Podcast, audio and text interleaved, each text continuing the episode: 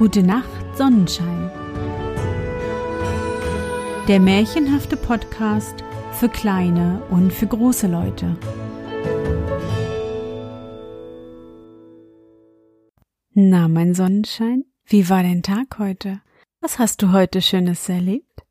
Mein Name ist Anne und ich begrüße dich zur vierten und letzten Ostersonderfolge meines Märchenpodcasts. Der Jäger hat beweisen können, dass er es war, der den Drachen besiegt hat. Und wie es sich für ein richtiges Märchen gehört, heiratete er die Prinzessin. Eigentlich wäre hier doch das Märchen zu Ende. Du fragst, was denn mit dem anderen Bruder wurde? Hm, das werden wir jetzt erfahren. Bist du bereit? Dann kuschle dich fest in deine Bettdecke, Nimm dein Lieblingskuscheltier in den Arm und wenn du magst, schließe die Augen und folge mir ins Märchenland. Nun waren der junge König und die junge Königin guter Dinge und lebten vergnügt zusammen. Er zog oft hinaus auf die Jagd, weil das seine Freude war und die treuen Tiere mussten ihn begleiten. Es lag aber in der Nähe ein Wald, von dem es hieß, er wäre nicht geheuer und wäre einer erst darin, so käme er nicht leicht wieder heraus.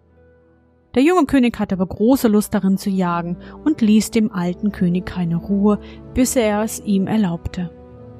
Nun ritt er mit einer großen Begleitung aus, und als er zum Wald kam, sah er eine schneeweiße Hirschkuh darin und sprach zu seinen Leuten Haltet hier, bis ich zurückkomme, ich will das schöne Tier jagen, und ritt ihm nach in den Wald hinein und nur seine Tiere folgten ihm. Die Leute hielten und warteten bis Abend, aber er kam nicht wieder. Da ritten sie heim und erzählten der jungen Königin. Der junge König ist im Zauberwald einer weißen Hirschkuh nachgejagt und ist nicht wiedergekommen. Da war sie in großer Besorgnis um ihn. Er aber war dem schönen Wild immer nachgeritten und konnte es niemals einholen. Wenn er meinte, es wäre Schussrecht, so sah er es gleich wieder in weiter Ferne dahinspringen, und endlich verschwand es ganz. Nun merkte er, dass er tief in den Wald hineingeraten war, nahm sein Horn und blies, aber er bekam keine Antwort, denn seine Leute konnten nichts hören. Und da auch die Nacht hereinbrach, sah er, dass er diesen Tag nicht heimkommen könnte, stieg ab, machte sich bei einem Baum ein Feuer und wollte dabei übernachten. Als er bei dem Feuer saß und seine Tiere sich auch neben ihn gelegt hatten, deuchte ihm, als höre er eine menschliche Stimme. Er schaute umher, konnte aber nichts bemerken. Bald darauf hörte er wieder ein Ächzen, wie von oben her. Da blickte er in die Höhe und sah ein altes Weib auf dem Baume sitzen, das jammerte in einem fort. Hu, hu, hu, was mich friert, sprach er Steig herab und wärme dich, wenn dich friert. Sie aber sagte, Nein, deine Tiere beißen mich, antwortete er. Sie tun dir nichts, altes Mütterchen, komm nur herunter. Sie war aber eine Hexe und sprach, Ich will eine Rute von dem Baum herabwerfen, und wenn du sie damit auf dem Rücken schlägst, tun sie mir nichts. Da warf sie ihm ein Rütlein herab, und er schlug sie damit alsbald lagen sie still und waren in Stein verwandelt. Und als die Hexe vor den Tieren sicher war, sprang sie herunter und rührte ihn auch mit einer Rute an und verwandelte ihn in Stein. Darauf lachte sie und schleppte ihn und seine Tiere in einen Graben, wo schon mehr solcher Steine lagen. Als aber der junge König gar nicht wiederkam, ward die Angst und Sorge der Königin immer größer. Nun trug es sich zu, dass gerade in dieser Zeit der andere Bruder, der bei der Trennung gen Osten gewandert war, in das Königreich kam. Er hatte einen Dienst gesucht und keinen gefunden, war dann herumgezogen hin und her und hatte seine Tiere tanzen lassen. Da fiel ihm ein, er wollte einmal nach dem Messer sehen, das sie bei ihrer Trennung in einem Baumstamm gestoßen hatten, um zu erfahren, wie es seinem Bruder ginge. Wie er dahin kam, war seines Bruders Seite halb verrostet, und halb war sie noch blank. Da erschrak er und dachte, meinem Bruder muss ein großes Unglück zugestoßen sein, Doch kann ich ihn vielleicht noch retten, denn die Hälfte des Messers ist noch blank. Er zog mit seinen Tieren gen Westen, und als er an das Stadttor kam, trat ihm die Wache entgegen und fragte, ob sie ihn seiner Gemahlin melden sollte. Die junge Königin wäre seit ein paar Tagen in großer Angst über sein Ausbleiben und fürchtete, er wäre im Zauberwald umgekommen. Die Wachen nämlich glaubten nichts anderes, als wäre er der junge König selbst, so ähnlich sah er ihm, und hatte auch die wilden Tiere hinter sich laufen.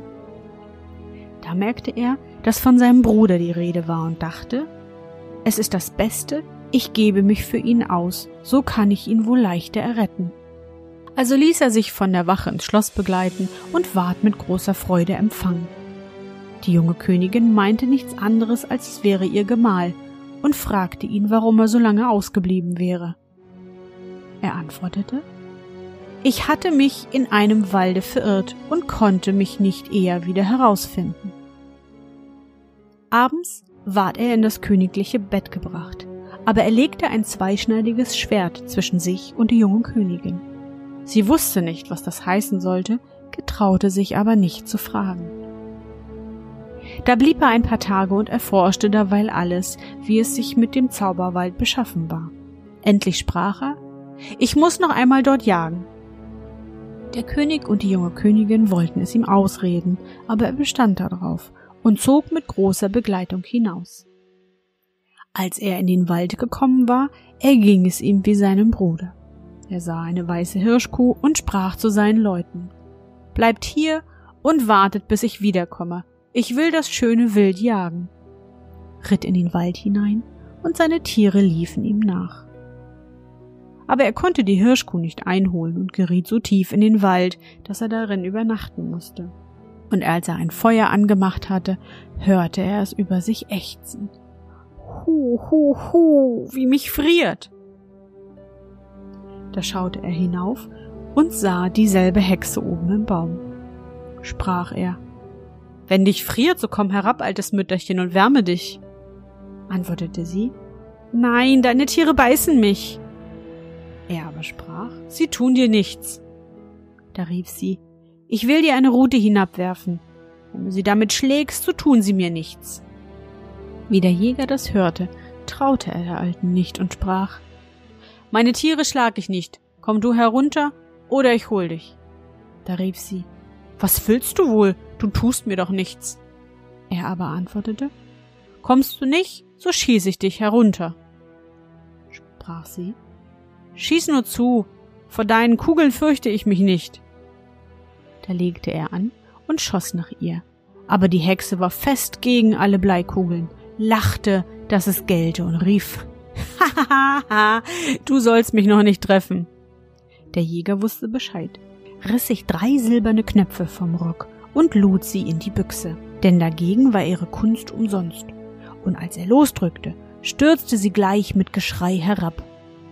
Da stellte er den Fuß auf sie und sprach, Alte Hexe, wenn du nicht gleich gestehst, wo mein Bruder ist, so pack ich dich mit meinen Händen und werf dich ins Feuer. Sie war in großer Angst und bat um Gnade und sagte, er liegt mit seinen Tieren versteinert im Grab. Da zwang er sie, mit hinzugehen, drohte ihr und sprach, Alte Meerkatze, jetzt machst du meinen Bruder und alle Geschöpfe, die hier liegen, lebendig, oder du kommst ins Feuer. Sie nahm eine Rute und rührte die Steine an.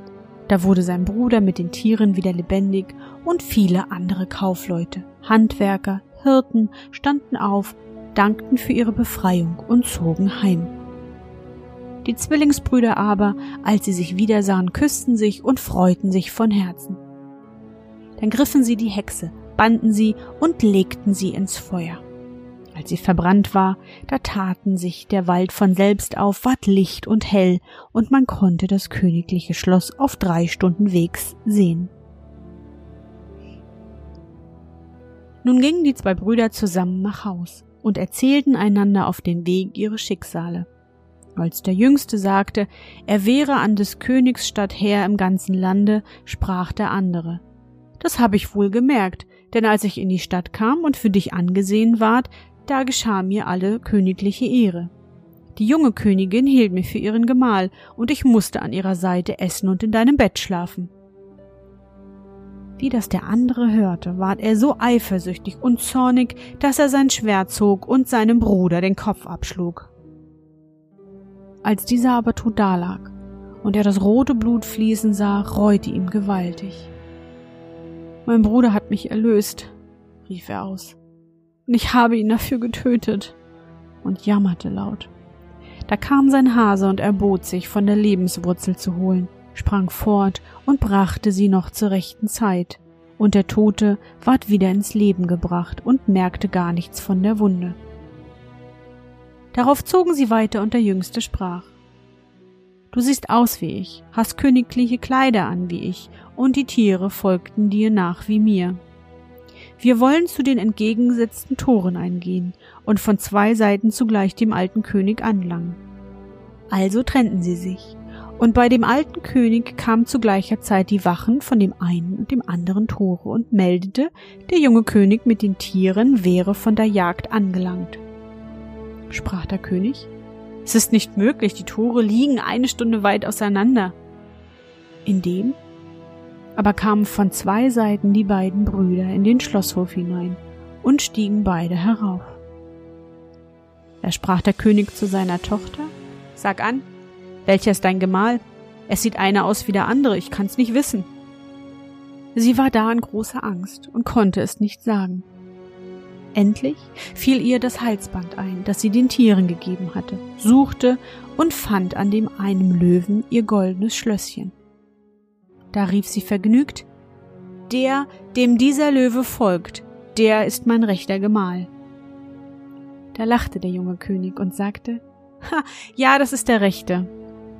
Und sie setzten sich zusammen zu Tisch, aßen und tranken und waren fröhlich. Abends als der junge König zu Bett ging, sprach seine Frau Warum hast du die vorherigen Nächte immer ein zweischneidiges Schwert in unser Bett gelegt? Ich habe geglaubt, du wolltest mich totschlagen. Da erkannte er, wie treu sein Bruder gewesen war.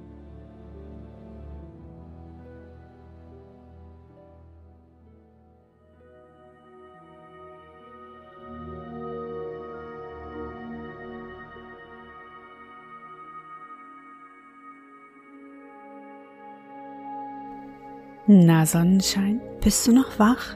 Das war der vierte und letzte Teil vom Märchen der zwei Brüder. Was ein Abenteuer! Erst haben wir einen Drachen kennengelernt und nun noch eine böse Hexe im Zauberwald. Es waren ja auch zwei Brüder, also mussten wir ja auch zwei Abenteuer erleben, oder? Ich hoffe, dir hat unsere gemeinsame Reise heute gefallen. Für mich war es wieder wunderbar und ich danke dir, dass du mich begleitet hast. Und bevor du nun die Augen schließt und in dein Traumland reist, möchte ich mit dir nochmal an dein schönstes Erlebnis heute denken. Was war's? Vielleicht hast du heute mit Freunden gespielt, warst spazieren, hast mit deinem Papa in der Küche geholfen oder du hast vielleicht noch das eine oder andere vergessene Osterei gefunden. Versuch dich daran zu erinnern. Und? Was war dein schönstes Erlebnis heute und wie fühlst du dich dabei? Suche dir wieder den schönsten Moment heraus und gib ihm eine Farbe. Vielleicht heute mal Bananengelb. Und nun? Gute Nacht, Sonnenschein. Schlaf gut und träum was Schönes. Wir hören uns bald wieder.